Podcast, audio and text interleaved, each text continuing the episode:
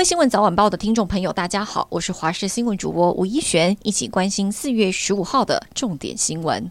国际消息：日本首相岸田文雄今天上午在和歌山县一座渔港准备发表谈话前，现场突然发生了爆炸巨响。岸田文雄紧急从现场撤离，随后当场制服了一名投掷爆裂物的男子，并将他带走。目前所知，岸田文雄平安无事。他在当地时间十二点四十分表示，让大家受到惊吓，感到很抱歉。今天接下来时间还是按照预定跑浮选行程，不会受到这件事影响。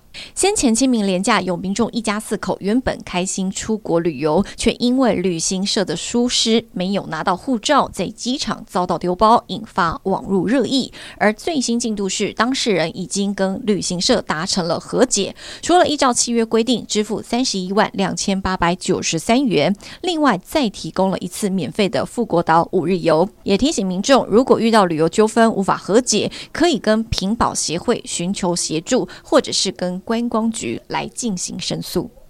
乐天女孩韩国籍成员李多惠昨天晚间才在中职初登板，今天又担任了玩具店的一日店长，跟粉丝们互动。为了获得跟女神合照的机会，很多人一早就来排队。李多惠也非常的开心，还意外获得了一只钢铁人的公仔。她也透露了，她觉得台湾的球迷更热情。虽然李多惠的初登板日乐天球队就吞败了，但是有胜利妖精封号的她会继续的努力应援。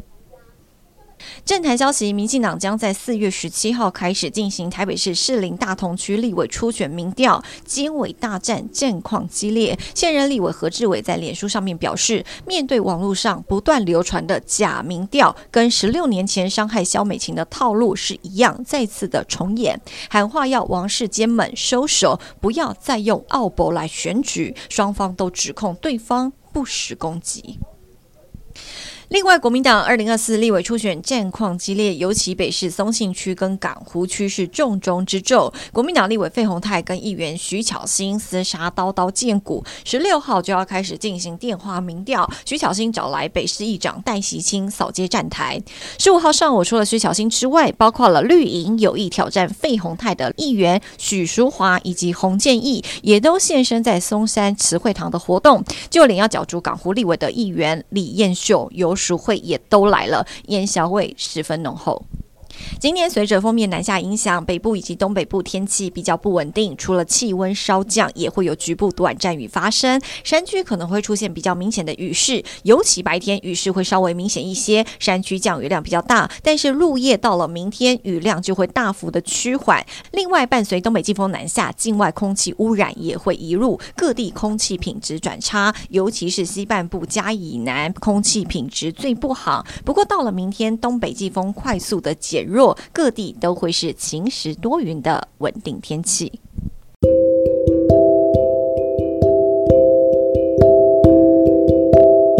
以上就是这一节新闻内容，非常感谢您的收听，我们下次再会。